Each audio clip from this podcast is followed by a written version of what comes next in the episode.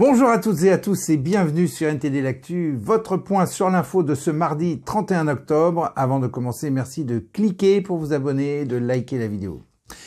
Le président Emmanuel Macron souhaite inscrire l'IVG dans la Constitution en 2024. Cette décision vise à rendre ce droit irréversible et à empêcher toute remise en question de la part des législateurs. Le projet de loi sera soumis au Conseil d'État cette semaine. Et une enquête pour homicide involontaire a été ouverte suite au décès d'un collégien qui a fait une chute lourde après avoir été vacciné contre le papillomavirus. L'Agence nationale de la santé des Pays de Loire exclut tout lien entre le vaccin et le malaise. La campagne de vaccination suspendue suite à cet accident est censée reprendre après les vacances scolaires. Et à propos des Restos du Cœur, malgré plus de 32 millions d'euros de dons reçus en seulement deux mois, l'avenir des Restos du Cœur reste incertain. L'association déclare avoir besoin de plus d'aide, faute de quoi il pourrait être contraint de mettre la clé sous la porte dans les trois prochaines années. Et le ministre de l'Intérieur, Gérald Darmanin, a demandé au préfet de maintenir un niveau de vigilance élevé pour prévenir les violences urbaines lors de la soirée d'Halloween. Cela en raison des actes de délinquance qui ont été enregistrés dans les années précédentes. Et une tempête considérable est prévue pour demain et après-demain. La tempête générera des vagues pouvant atteindre 15 mètres de haut et un risque de submersion sur la façade atlantique et les côtes de la Manche. Les régions les plus touchées seront le nord et l'ouest de la France, en particulier la Bretagne. Donc si vous êtes dans ces régions, faites bien attention à vous. Et on laisse maintenant la parole à Anthony. Anthony qui va nous dire deux mots dans la langue de Molière et sur la langue de Molière. Anthony, c'est à vous, on vous écoute. Merci Rémi. Lundi 30 octobre 2023, l'air était électrique au Sénat. La raison une proposition de loi initiée par la droite visant à proscrire l'écriture inclusive. Et hasard qu'au du calendrier, le même jour, Emmanuel Macron inaugurait la Cité internationale de la langue française. Lundi soir, donc, les sénateurs ont examiné une proposition de loi visant à, je cite, protéger la langue française des dérives de l'écriture dite inclusive. D'un côté, les républicains, avec Pascal Gruny en tête, cherchent à bannir ce qu'ils considèrent comme une complication inutile. De l'autre, la gauche fulmine, taxant le projet de rétrograde. Au cœur de la dispute, des mots comme YEL, une contraction de il et elle, et SELE, contraction de celle et ce. Un large panel de documents serait concerné. Mode d'emploi, contrat de travail, acte juridique seraient alors considérés comme irrecevables ou nuls si la mesure était appliquée. Regardez, ce matin, le Sénat a donné son verdict sur l'écriture inclusive.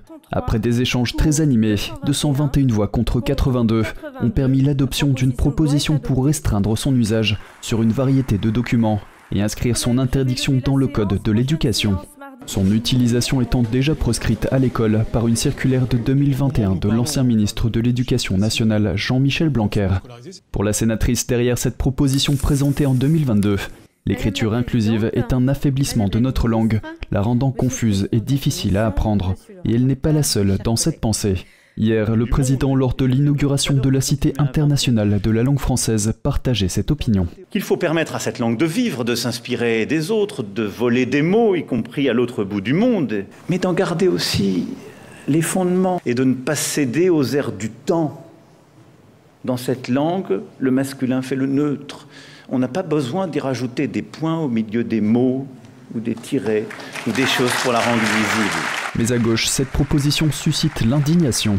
Yann Chantrel du Parti socialiste a dénoncé un texte inconstitutionnel et rétrograde qui reflèterait un combat conservateur contre la reconnaissance des femmes.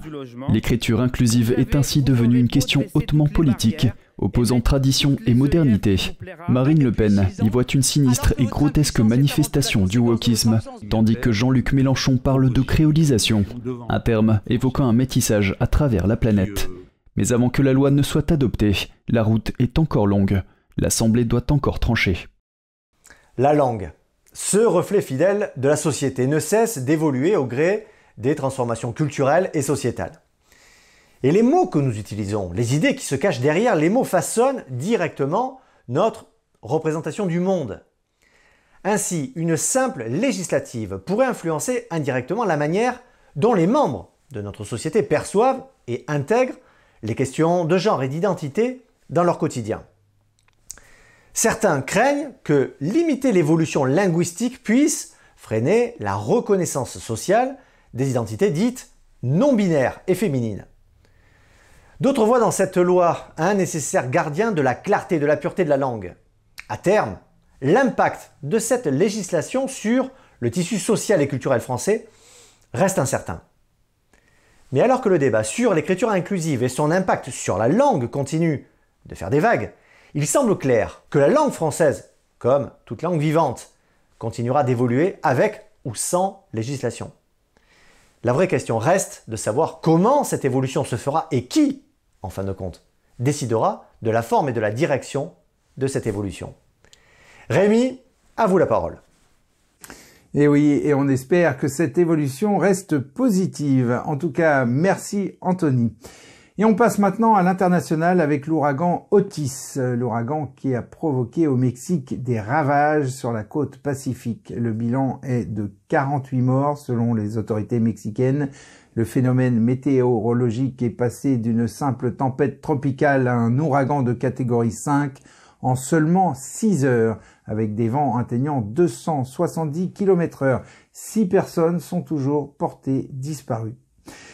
Et le Tonnerre, c'est le nom du navire hôpital de la marine française qui est en route vers la Méditerranée orientale pour venir en aide aux hôpitaux de Gaza.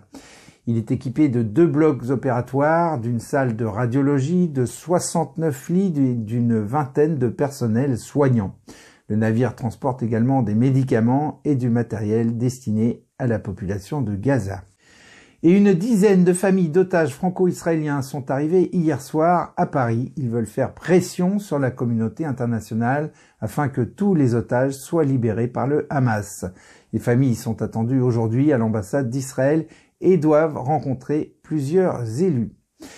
Et suite à l'adoption à l'ONU de la résolution rédigée par les États arabes et suite au rejet de l'amendement canadien qui condamnait sans équivoque les atrocités commises par le Hamas, tout en exigeant la libération inconditionnelle de tous les otages, la ministre tchèque de la Défense, Yana Sernochova, a déclaré J'ai honte de l'ONU. Pour moi, la République tchèque n'a pas sa place dans une organisation qui applaudit les terroristes et ne respecte pas le droit fondamental à l'autodéfense. Et on passe maintenant aux actualités sur la Chine. Vladia, c'est à vous. Merci Rémi, bonjour à tous. Aujourd'hui, je voudrais revenir avec vous sur la mort de l'ancien Premier ministre chinois Li Keqiang. La nouvelle a choqué beaucoup de monde en Chine. L'ancien Premier ministre Li Keqiang est décédé à l'âge de 68 ans. Les médias d'État affirment qu'il a succombé à une crise cardiaque, mais les spéculations vont bon train sur les causes de son décès. En effet, les annonces de décès soudains sont extrêmement rares chez les hauts fonctionnaires chinois. Ils ont accès à des soins médicaux de haut niveau. De plus, de nombreux dirigeants du Parti communiste ont vécu jusqu'à 80 ou 90 ans. Li a dirigé l'économie chinoise pendant une décennie avant de quitter ses fonctions en mars dernier. Il a été de plus en plus mis à l'écart par Xi Jinping. Ce qui distingue Li Keqiang des autres hauts fonctionnaires, c'est qu'il n'est pas issu de la famille d'un haut fonctionnaire du parti. Li a gravi les échelons après avoir obtenu deux doctorats de la plus grande université chinoise. Le décès de Li a eu un impact considérable en Chine et au sein du Parti communiste. Une grande partie du peuple est mécontent du gouvernement de Xi Jinping et cherche une occasion de s'exprimer. Beaucoup de gens ont de l'empathie pour Li parce qu'il a été mis à l'écart par Xi Jinping. Au cours de son mandat, Li Keqiang a exprimé à plusieurs reprises des divergences d'opinion avec Xi Jinping. Plusieurs de ses remarques ont été censurées en Chine, ce qui laisse penser que même un haut fonctionnaire est censuré en Chine si ses propos ne suivent pas la ligne du Parti communiste. Mais ces propos qui ont été rendus publics ont choqué les gens à l'intérieur comme à l'extérieur de la Chine. Il a déclaré que la Chine compte 600 millions de personnes dont le revenu mensuel est d'à peine 1000 yuan. En 2020, le PIB de la Chine se classait au deuxième rang mondial, juste derrière les États-Unis. Donc lorsque Li Keqiang a révélé que plus de 600 millions de Chinois disposaient d'un revenu mensuel moyen de seulement 1000 yuan, c'est-à-dire 135 euros, la nouvelle a suscité beaucoup d'indignation évidemment. Il a un jour fait allusion aux divinités dans le ciel qui observent les hommes en disant que le ciel aurait des yeux. Or, le Parti communiste chinois a fait de l'athéisme une partie de son idéologie fondamentale. Il est très rare qu'un haut fonctionnaire chinois fasse référence à l'idée d'un pouvoir supérieur au régime. Eli Keqiang n'est pas la seule personnalité qui est récemment décédée. L'un des principaux conseillers de Pékin pour sa politique zéro Covid-19 est lui aussi décédé vendredi. Wu Zhenyo était l'épidémiologiste en chef du Centre chinois de contrôle et de prévention des maladies. Âgé de 60 ans, il s'était tenu à l'écart de la scène publique ces derniers mois en raison d'un cancer. La cause de son décès n'a pas été précisée. Wu était un élément moteur de la politique chinoise liée au Covid-19. Il a fait l'objet de nombreuses critiques pour avoir soutenu les règles qui ont conduit des millions de personnes à rester enfermées chez elles, avec peu de nourriture, voire pas d'accès aux soins. D'autres ont été contraints de se rendre dans des hôpitaux de fortune, dans des conditions déplorables si leur test de dépistage s'avérait positif. La mort de Wu a été le deuxième sujet le plus recherché sur le réseau social chinois Weibo. Voilà pour les nouvelles du jour. Merci Rémi, très belle journée à tous. Merci Vladia. Et on se retrouve à Amiens pour conclure cette édition.